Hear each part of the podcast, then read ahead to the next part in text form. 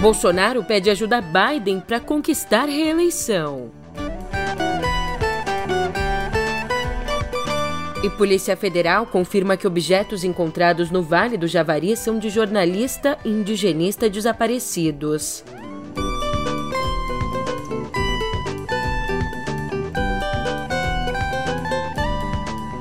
Por fim, delator da Odebrecht diz que foi pressionado para comprometer Lula na Lava Jato.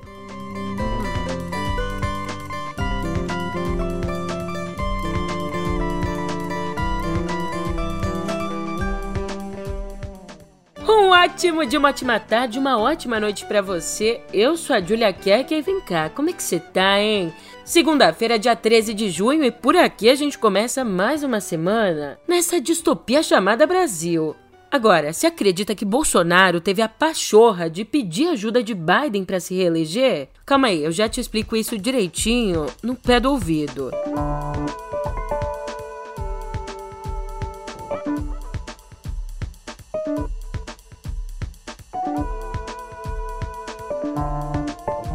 É, quando você acha que já ouviu de tudo, lá vai.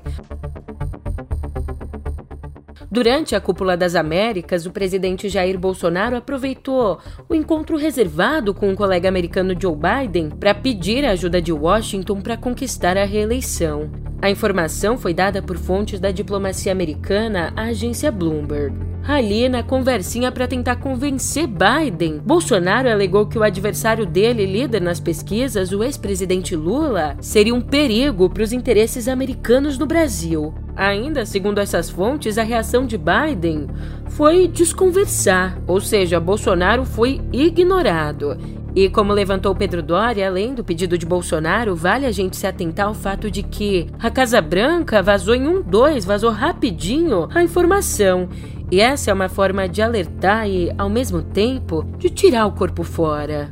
Lembrando que, na semana passada, há alguns dias, ao questionar o sistema eleitoral brasileiro em entrevista a uma TV, Bolsonaro voltou a falar em fraudes nas eleições americanas de 2020, nas quais o Donald Trump perdeu para Biden.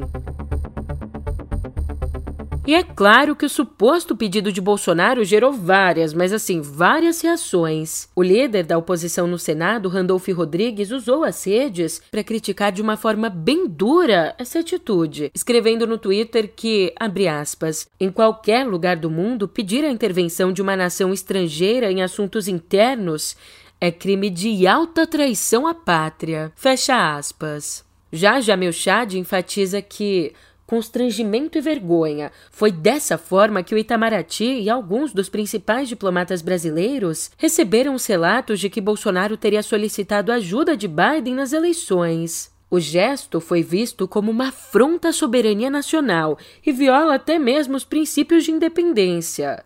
E o constrangimento foi ainda maior depois que a reação do governo americano, ao ouvir o pedido, foi de simplesmente mudar de assunto. E já que a nossa conversa foi parar nas eleições, o Tribunal Superior Eleitoral divulgou um levantamento mostrando que acolheu inteiramente seis sugestões feitas pelas Forças Armadas e acolheu parcialmente outras quatro. Feito aí por ordem do presidente da corte, o ministro Edson Fachin, esse levantamento é uma resposta ao ofício do ministro da Defesa, Paulo Sérgio Nogueira, que, ali no documento, reclamou que os militares não se sentiam devidamente prestigiados na Comissão de Transparência das Eleições. Entre as sugestões inteiramente atendidas estão a diferenciação entre auditoria e fiscalização e também a atuação de empresas de empresas de auditoria contratadas por partidos. A única sugestão rejeitada por completo foi a divulgação das listas de abstenções, o que segundo o TSE, violaria a Lei Geral de Proteção de Dados Pessoais. E olha só o que veio à tona. O ex-executivo da Odebrecht, Alexandrino Alencar, afirmou que procuradores da Lava Jato o pressionaram a envolver o ex-presidente Lula na delação premiada dele. Segundo Mônica Bergamo, a entrevista de Alencar integra o documentário Amigo Secreto, de Maria Augusta Ramos, que estreia essa semana. Na produção, o ex-executivo diz que os investigadores indagavam sobre, abre aspas, o irmão do Lula, o filho do Lula, não sei o que do Lula, as palestras do Lula, e que só aceitaram o acordo de delação após Lula ser, de fato, citado. E o depoimento dele foi considerado fundamental para as condenações de Lula, que depois foram anuladas pelo STF.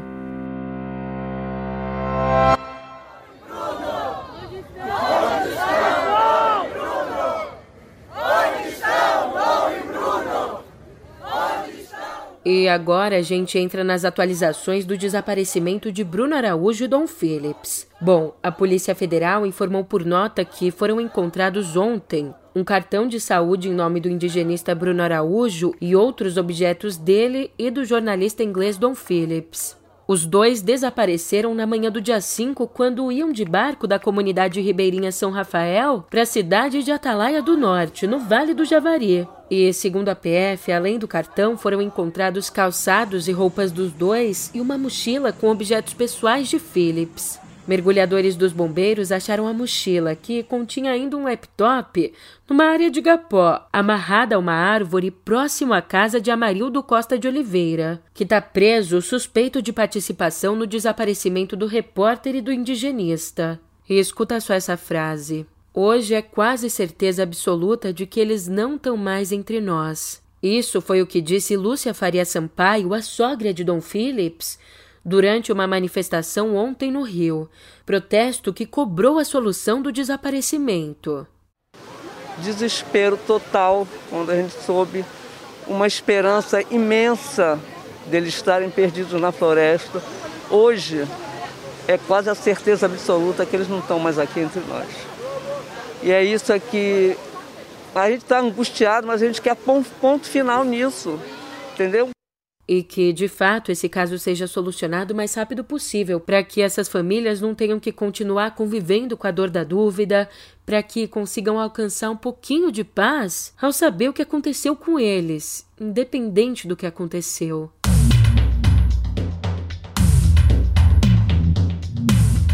Já lá fora, um grupo de 20 senadores americanos, sendo 10 republicanos e 10 democratas, anunciou ontem um acordo para rever as leis de controle de armas, diante da reação aos recentes massacres pelo país.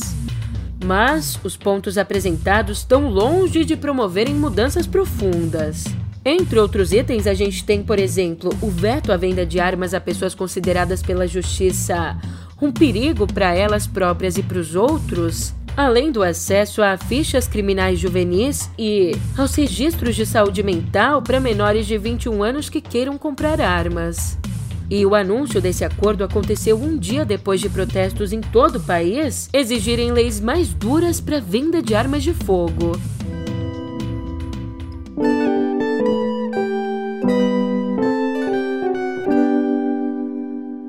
Vias de serem revistas esse ano, conforme prevê a lei que as criou em 2012. As cotas raciais em universidades públicas contam com apoio de 50% da população. Isso de acordo com o um levantamento feito pelo Datafolha em parceria com o CESOP Unicamp. Ainda, a aprovação das cotas chega a 60% entre os pais de alunos da rede privada, exatamente o grupo não beneficiado pelas políticas de ação afirmativa.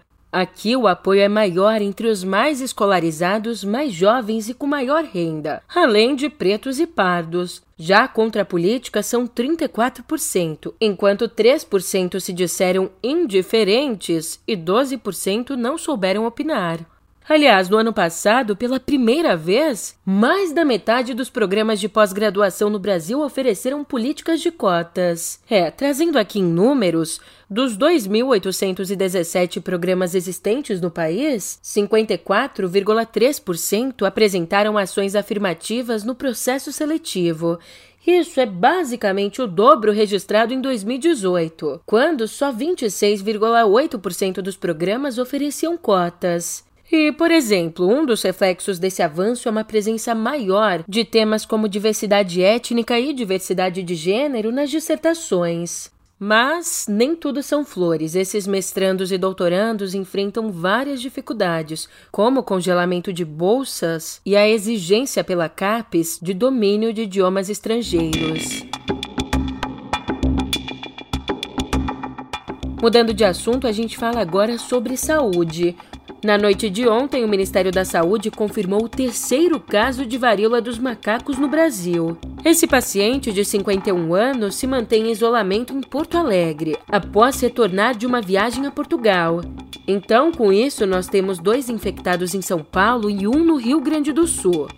Os três que não tiveram os nomes divulgados ficaram doentes após viagens ao exterior, o que nos mostra que ainda não há a comprovação de transmissão comunitária no nosso país.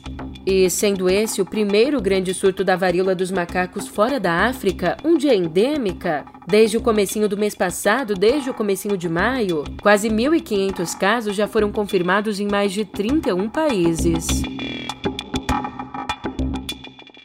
E escuta essa: foi em Fernandina, uma das mais isoladas ilhas do arquipélago dos Galápagos, no Equador, que em 1906 o explorador Holubeck encontrou que seria o último exemplar das tartarugas gigantes locais, Ratilonoides fantásticos. Mas ele estava enganado, não era não. Agora, após três anos de pesquisas, geneticistas concluíram que uma jovem fêmea, apelidada de Fernanda, localizada ali na ilha em 2019, pertence à mesma espécie. Portanto, os cientistas querem explorar a ilha em busca de outras espécimes. Mas Fernandina é particularmente inóspita, com campos de lava dificultando o acesso.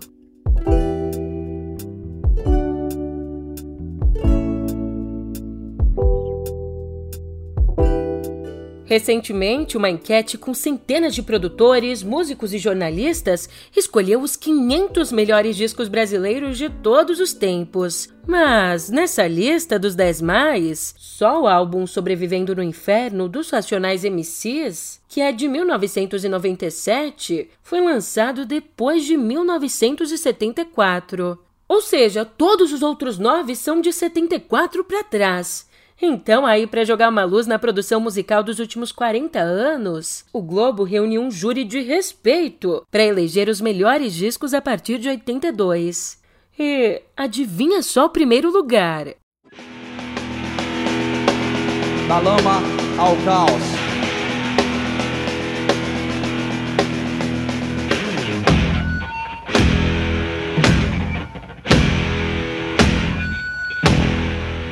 Cá entre nós que, merecidamente, o mais votado foi Da Lama ao Caos, que marcou a estreia de Chico Sainz em Nação Zumbi 96. Aliás, ao contrário da outra lista, o top 10 dessa foi dominado pelo rock brasileiro, com Elza Soares sendo a única representante da MPB, e mesmo que de uma MPB repaginada, com o álbum A Mulher do Fim do Mundo, de 2015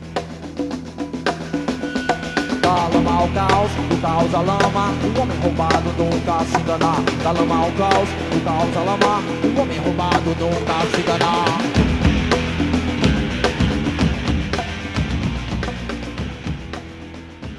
E terminou o final de semana, mas você ainda não saciou a vontade de batatinha frita? Um, dois, três. É um péssimo trocadilho, mas eu tenho boas novas. É hora de começar. O primeiro jogo é batatinha frita 1, 2, 3. Os jogadores vão poder avançar durante o tempo em que a boneca estiver dizendo Batatinha frita 1, 2, 3. Vamos começar o jogo. Batatinha frita 1, 2, 3. Nesse domingo, a Netflix oficializou a segunda temporada de um dos maiores sucessos dela, a série sul-coreana conhecida aqui no Brasil como Round Six. A plataforma divulgou uma carta na qual o criador da série promete a volta de personagens queridos do público. Como eles vão voltar? Aí eu já não sei. Se você nunca assistiu nessa trama que levantou várias críticas por conta da violência, das cenas explícitas, é, nessa trama, pessoas comuns que passam por dificuldades financeiras acabam se inscrevendo num reality para conseguir dinheiro e descobrem que a eliminação do game, bom, que a eliminação do game é literal.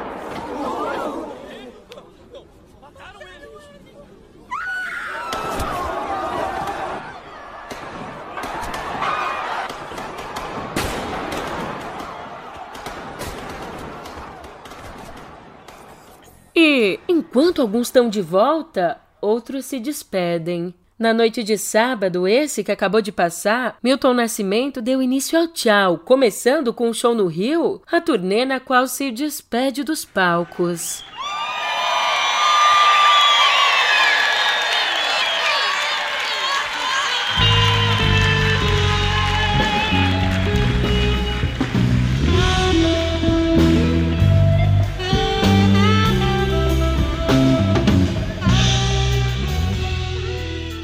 E é claro que essa não era uma plateia convencional. A Cidade das Artes estava lotada de amigos, artistas, convidados e 800 pessoas que conseguiram ingressos em NFT. E mesmo batendo na porta dos 80 anos, Bituca mostrou a voz perfeita de sempre, cantando, interpretando, dando vida a 27 clássicos ao longo de duas horas de show. E ó, tristeza não se via no palco, não. Só em algumas pessoas na plateia que estavam inconformadas com a despedida do artista. Mas o tchau, assim, o tchau pra valer, ainda tá um pouquinho longe de acontecer. A turnê A Última Sessão de Música, para a qual já foram vendidos 100 mil ingressos, deve terminar no dia 13 de novembro, em Belo Horizonte. É difícil em tempos como esses. Ideais, sonhos e esperanças permanecem dentro de nós, sendo esmagados pela dura realidade. É um milagre eu ainda não ter abandonado todos os meus ideais. Eles parecem tão absurdos e impraticáveis.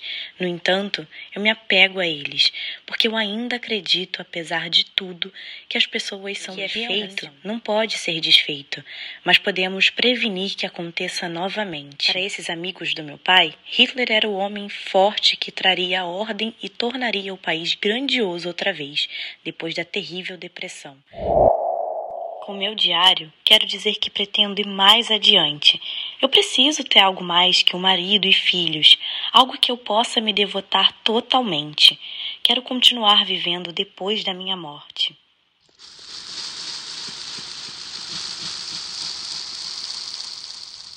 Aqui o que você acabou de ouvir são frases escritas por Anne Frank no diário dela.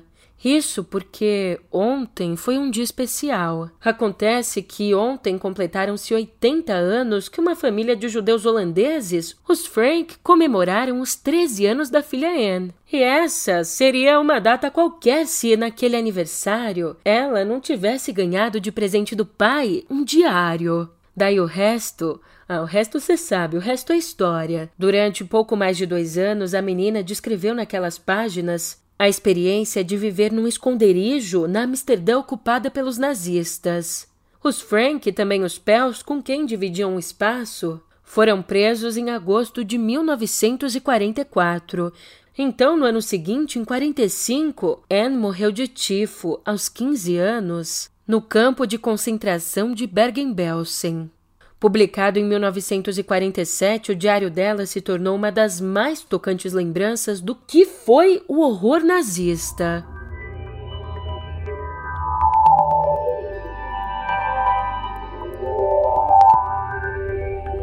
Aqui em Cotidiano Digital você fica sabendo que o Google concordou em pagar 118 milhões de dólares para encerrar uma ação judicial coletiva em que a empresa é acusada de discriminação de gênero. O processo inclui mais de 15 mil mulheres e foi iniciado em 2017, depois que três funcionárias apresentaram uma queixa contra a empresa, alegando que os salários das mulheres eram menores que os dos homens. A queixa também acusa o Google de manter funcionárias mulheres em cargos mais baixos e com salários e bônus menores. E ó, para você ter uma ideia, em alguns casos, a diferença salarial entre homens e mulheres no mesmo cargo chegava a 17 mil dólares. Agora, além da multa, o Google terá que fazer estudos sobre a equidade de gênero dentro da companhia e também vai ter que contratar consultores independentes para avaliar as práticas de contratação. E olha só, com o lançamento do novo sistema operacional iOS 16, quem usa iPhone vai ter acesso a várias funcionalidades e ferramentas novas. Mas se você tem um iPhone, não comemore antes do Gol, não. É, não comemora porque nem todos os modelos vão receber as novidades. Inclusive, alguns celulares da marca deixarão de receber suporte, incluindo aí o iPhone 7, um dos mais populares no Brasil. Já os dispositivos que não receberão mais atualizações são o iPhone 7 o 7 Plus, o iPhone SE de primeira geração, o iPhone 6S e o 6S Plus, que foram lançados em 2015, e também o iPod Touch de sétima geração, lançado em 2019. Por fim, a gente conversa aqui sobre mais uma novidade. O Telegram é o queridinho de alguns. O Telegram vai lançar uma versão paga com mais recursos aos usuários. Pois é, o plano Premium será lançado ainda esse mês e terá um limite maior para transferir arquivos nas conversas. Segundo o cofundador do aplicativo, Pavel Durov, apesar do lançamento, as funções atuais do Telegram continuarão gratuitas e ainda mais funções sem custos também chegarão na plataforma. E falando em Premium, vem cá, você já é um assinante Premium do meio? Não? Poxa vida, então você tá vacilando, porque os assinantes Premium recebem a edição de sábado da newsletter, que reúne matérias, entrevistas e reportagens aprofundadas. Além, é claro, de receberem também toda semana o meio político, uma newsletter exclusiva de análise política. E ó, as vantagens não param por aí, mas se eu disser todas, eu vou ficar aqui até amanhã. Por isso, se você quer saber mais, é só clicar no link na descrição do episódio. E assim, fazendo um baita de um jabá, eu vou me despedindo. Agora eu tô indo nessa, um ótimo comecinho de semana para você e a gente se vê por aqui amanhã. Até lá!